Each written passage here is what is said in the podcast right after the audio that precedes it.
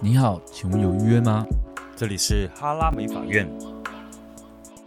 嗨，大家好，我是志远。嗨，我是史蒂夫。好，那上一集内容就是有跟大家聊到关于大呃小型沙龙的缺点，那我也想跟大家聊聊就是大型沙龙的优点，应该是要聊这个话题啊。那因为我们算是一个从小中大，嗯，诶、算是怎么讲？逐步成长，稳三扎稳打呃。对对，三人、五人、八人、十人、十二人、十五人、十八人、二十人、二十几人，到现在上百人，我们哦都逐步的经历过。哎，大型沙龙，你觉得怎样算大型沙龙？我上次也是问你怎样算工作室，这样算呃，我现在的心态，我觉得啦，嗯，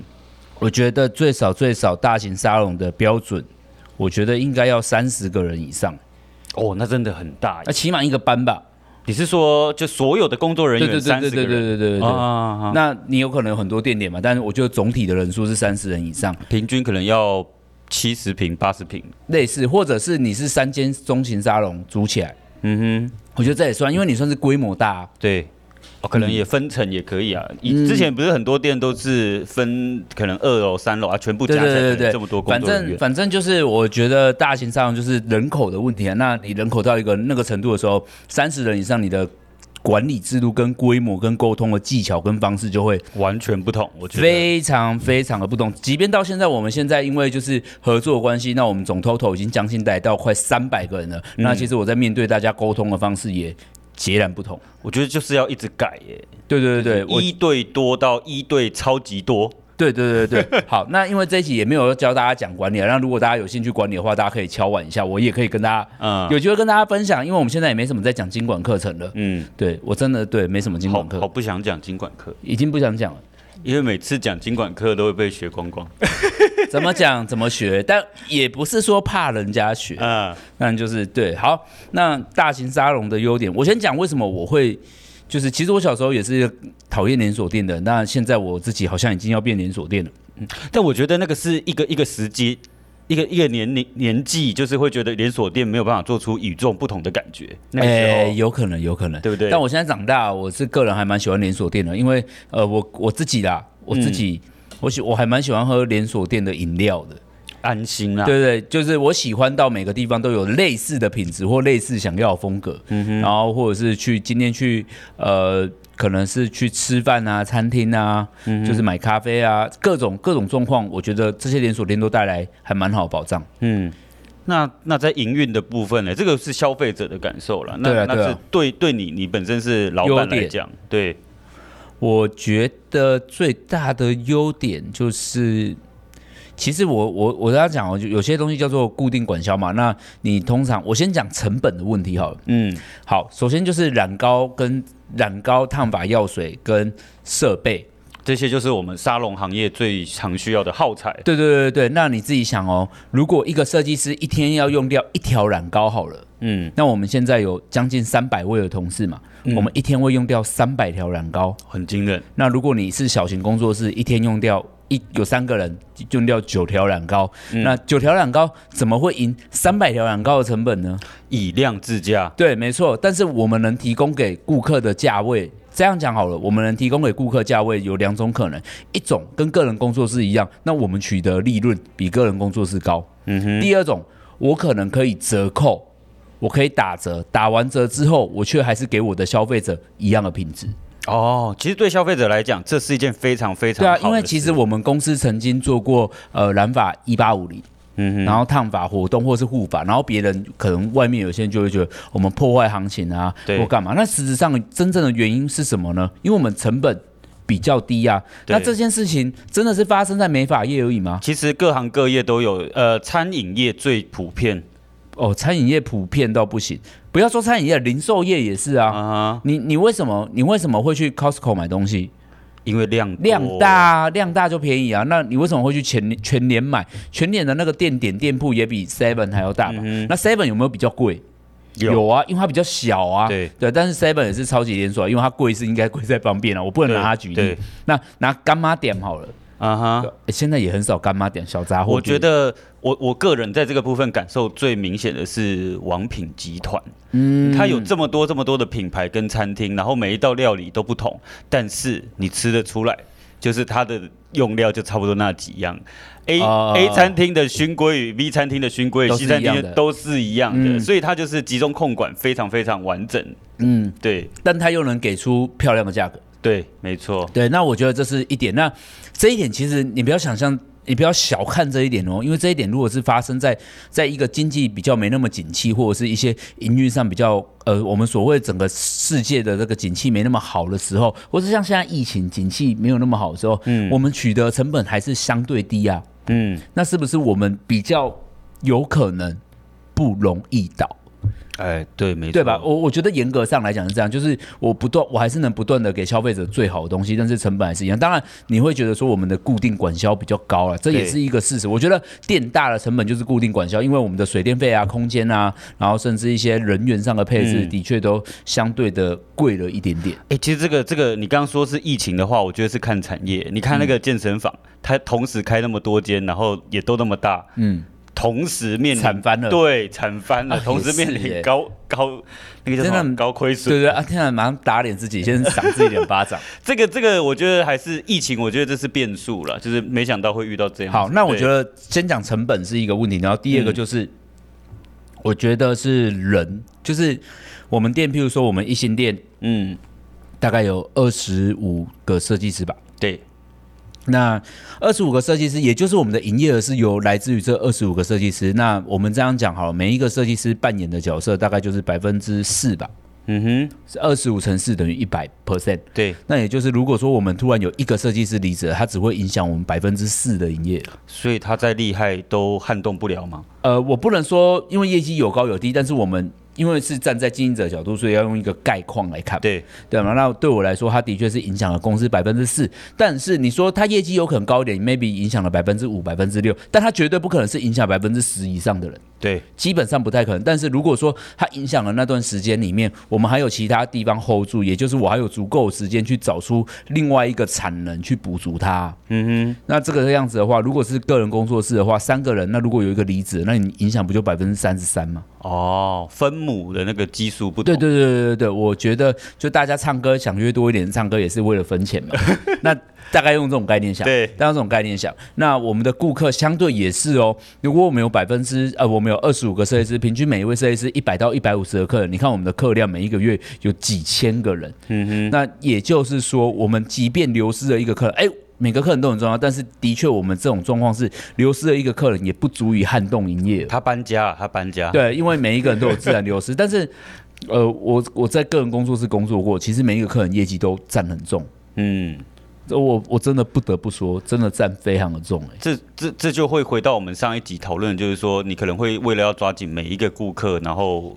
呃去影响到你前进的速度。嗯，对，那这就是我想讲到这里，我觉得大规模的优点就还蛮多，然后再来就是延伸更多的就是，如果在个人工作室，你自己想一下，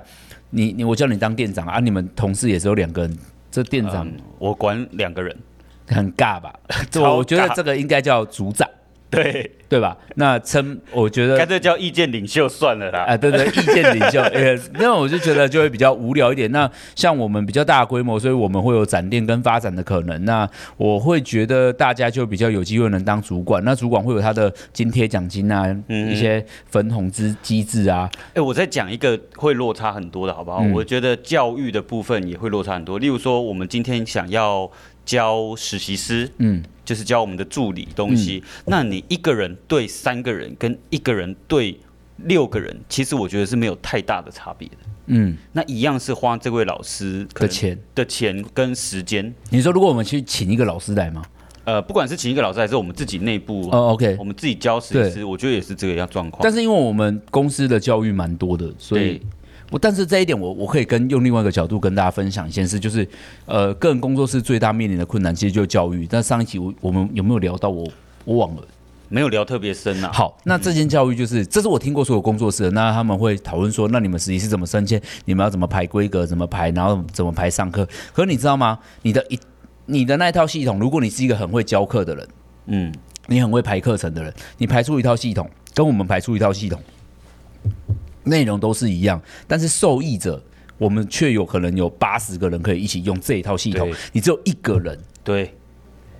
消费者可能很难理解，发型师应该能理解，一间沙龙有一个自己的教育系统有多难。没错我。觉得，即便到现在，我都还在挑剔我们公司的教育。哎，我觉得这个就是一直更新啦。对对对，我就是我对我其实我自己觉得，虽然我不是说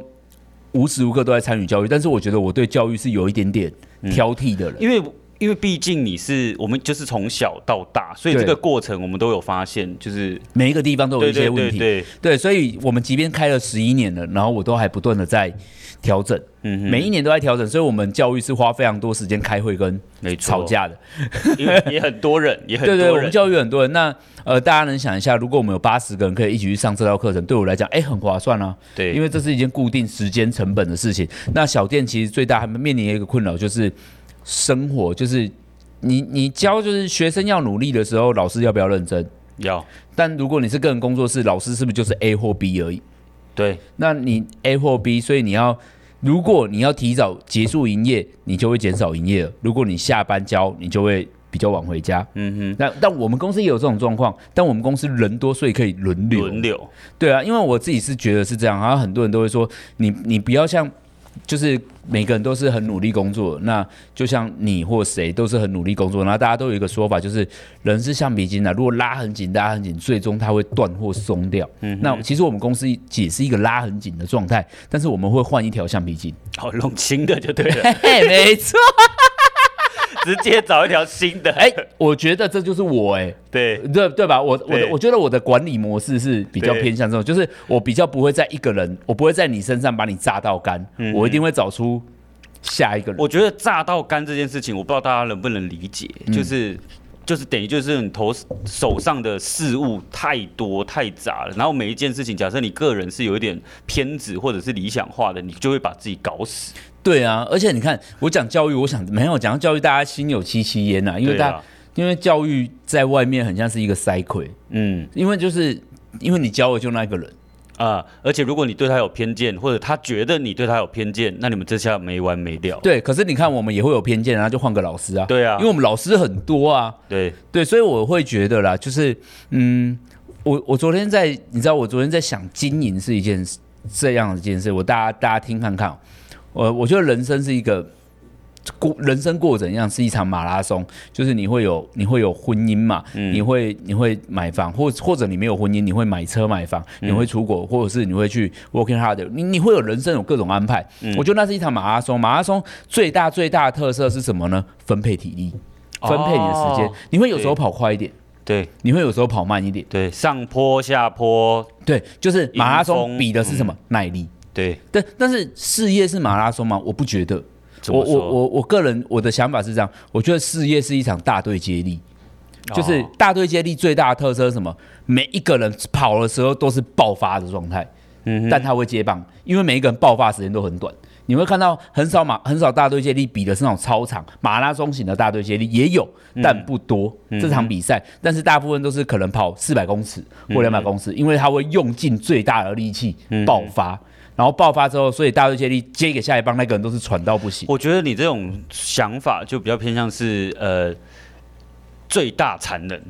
没错，因为我的想法就是会这样，因为我会觉得事业如果是马拉松，让你缓坡，你会说哦，反正我经营事业，我有自己的 tempo，然后我跑得慢。可是问题是，大家要想一件事情，事业的快与慢，并不是你能决定的，你是被这个世界决定的。还有竞争对对啊，象，对啊，就是这个这个世界跟这个环境的速度嘛，比如嗯，不然这样，Nokia 也有它的节奏啊，它倒了嘛哦，Motorola 没了嘛，对为什么手机以前那么多只，最后只剩这几只？因为他们败给世界啦、哦，他在最后那一刻缓下来了。对啊，因为他马拉松嘛，嗯嗯，而且他就啊，算了，我现在很稳定了，我就慢慢跑，慢慢跑。哦，苹果跑上来，哦，就跑嘛。他也以为他会有跟他一样慢节奏的时候，殊不知别人是大队接力。直接把被别人干掉，对对对，他会不断的接棒，不断的接棒，所以我就觉得，其实经营事业上，个人是比较倾向于大队接力，就是我是用力冲刺的。嗯哼，对，每一个人都在用力冲刺，但用力冲刺人会累嘛，那我也有累的时候，那可能别人会觉得我一直在用力冲刺，可是其实我已经算是很常在接棒给别人，因为你会有冲刺很多条跑道嘛。嗯哼，对啊，所以我会觉得，我觉得这就是大型团队的。这应该不是公社，这是团队的好处。但我觉得即便是大型团队，也不见得是用这种方式。这是我们的方式。哦，真的、哦，你是说大型团队有人用马拉松的？嗯，我觉得那嗯经营策略，对啊， 我觉得那是经营策略 啊真的哦只是今天就就给大家一个方向。对对，但但对这是我认为的优点嘛，因为对我们大家应该都知道，我们很经常办教育干嘛？那嗯我觉得我们这个教育，我们在筛选讲师干嘛？我们也是采大队接力的方式，嗯哼，就是哦，你现在最厉害，最一爆发，爆发完之后你累了，嗯你想休息一下，我们就赶快有下一真棒的会累，对啊真的会累，真的，不管不管你多有事业心，多有野心，你的心也会累，对，对啊，这这是一个你无可避免的事情。而且，好，我先我先不要讲心跟干嘛，我自己，我我们现在无论在录 podcast 或者是录 YouTube，嗯，或者是今天经营事业，呃，我我就算心不累，我体力不累，你的想法会不会有一天被榨干榨干？我觉得想法这件事情被榨干是目前让我觉得还蛮可怕的。嗯但是柯文哲说过，就是要给予众人的智慧嘛。嗯，啊、对，就是我上一集好像也有讲到有这件有有事情，有有啊我有，还有后面还有。有备注，对，我后面还要强有调说，备哎，注我现在也不是科粉 了，但是我真的、真的、真的非常信仰这句话，就是，嗯、每一个人的意见，或许你不一定中听，但总会有一个跟你有不一样。当那个意跟你不一样意见的时候，很有可能这个意见会改变这个整间公司的做走法向。嗯对，嗯像我很常觉得，尤卡最终有可能走到能走到更后面，完全不一定是我的想法，嗯因为每个人的想法都是在那个时代啊哼，，没错，这个其实就是一个转型的关键啊。一个人你真的叫他经营公司这么久，你叫他转型，他能不能接受？不能啊，他一定是要需要别人给他不同的想法，或者是别人已经做好一个提案去交给他，他发现哎、诶可行，原来这个世界目前是需要这样的做法。因为我觉得 idea 真的没有大家想的那么简单呢、因为你也同时你也是一个 YouTube 创作对者，对对，我现在就是也会做到影像创作，然后我就会开始有头痛的感觉，就看我要拍什么东西啊？嗯就是我我真的能拍这个吗？我还是要怎么拍？就是我我到底该怎么做？你知道我昨天就是刚好看到蔡雅嘎，然后在分享，就是他们有一个离职员工跟他们一起拍影片，然后蔡雅嘎就说，这在疫情还没发生，他们每个月都会飞日本，他们会有一个企划，然后在日本可能待两天，就拍了十几支影片。哈哈，这么酷，可能快十支，然后就是日本的企划，可能是日本的小吃、日本的游戏或干嘛，他们就是集中，他们真的飞去是为了拍影片拍影片工作。那他们也有台湾题材，但他们就会在那边，所以你在蔡雅嘎那边频道以前就会看到他们挑战日本的什么食物、日本的零食。然后其实之前我很喜欢看那个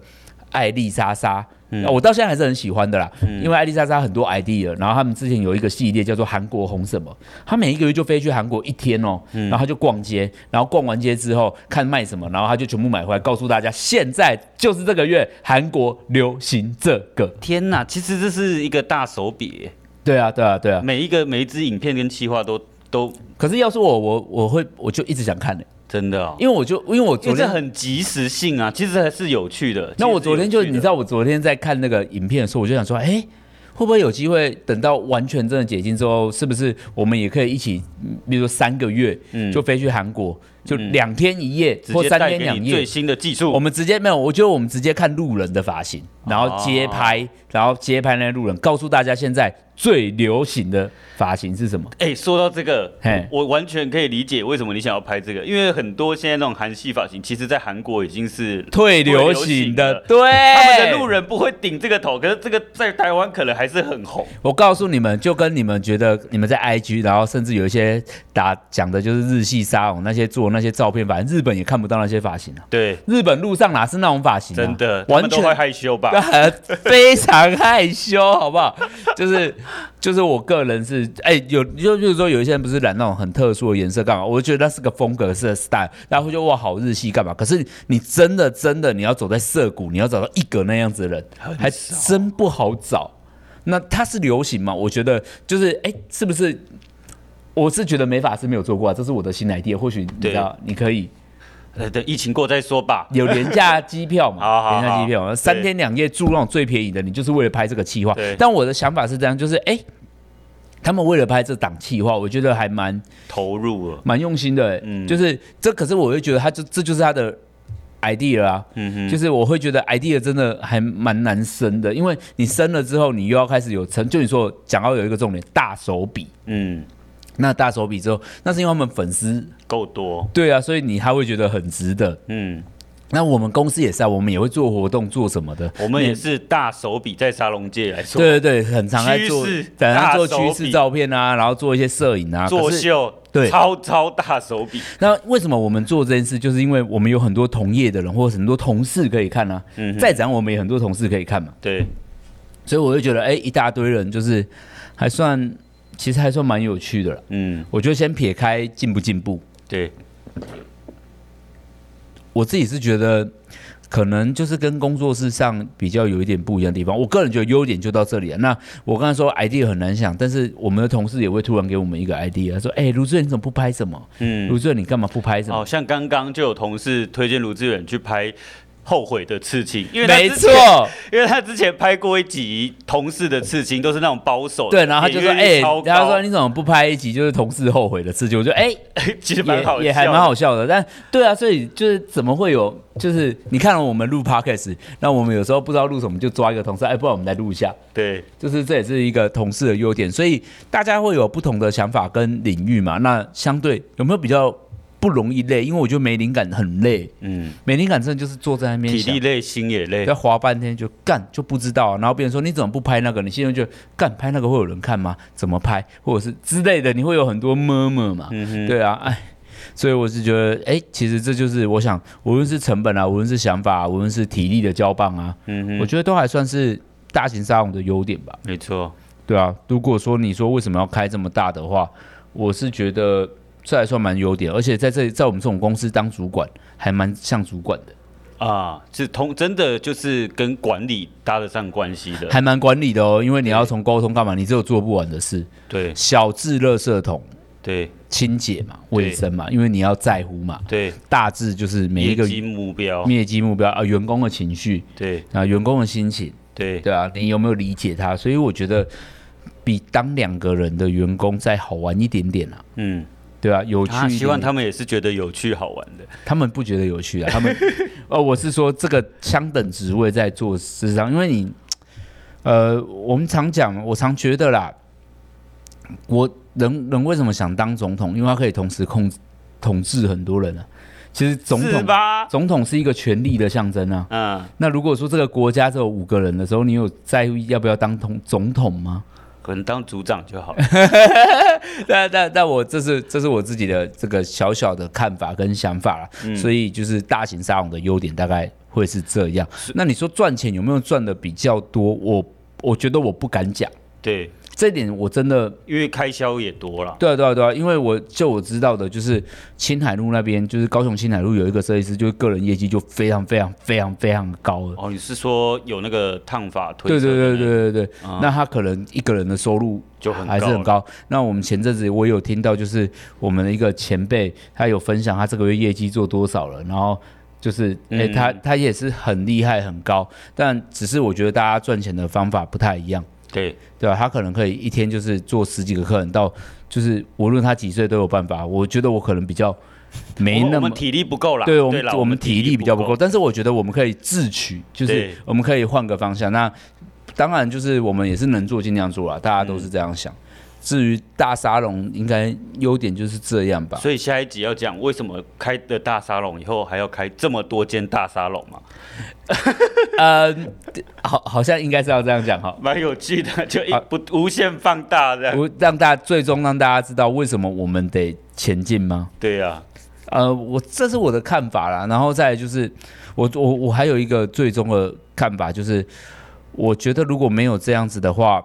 品牌很难走到很后面。嗯，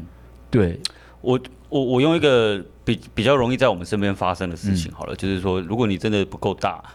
你身上带来的人去哪里？你那如么果多助理，你有没有办法为他安排他的未来？如果说如果说你们公司只有五张椅子，嗯，那你的助理很努力、很认真，他也很有梦想、很有憧憬，嗯最后他升上设计师了，那五个位置你会让出两个给他吗？是我，我不会。我对老嘛实说，？对嘛？对嘛？嗯因为我也还有家计要扛。对对，你也要赚钱。那重点是，那这嗯个人去哪？你为他负起责任了吗？我觉得这也是一个，我觉得这是一个蛮需要面对的问题耶。好，我们不如我们这一集就在这里打住，做下一集的伏笔好了。好，就是下一集就聊助理教育的问题， 好啊实习式教育何啊去何从？这也是我的看法跟想法。那个人工作室有个人工作室优点，那我觉得我们只是一个要负起下一代责任的，你知道一个产业，因为我们是一个师徒制，嗯那徒弟有一定会变师傅。嗯那师傅他想要在你这里工作，还是你觉得他就应该要离家？嗯这是个问号。好，那这里就到这里喽，拜拜。哼，拜拜。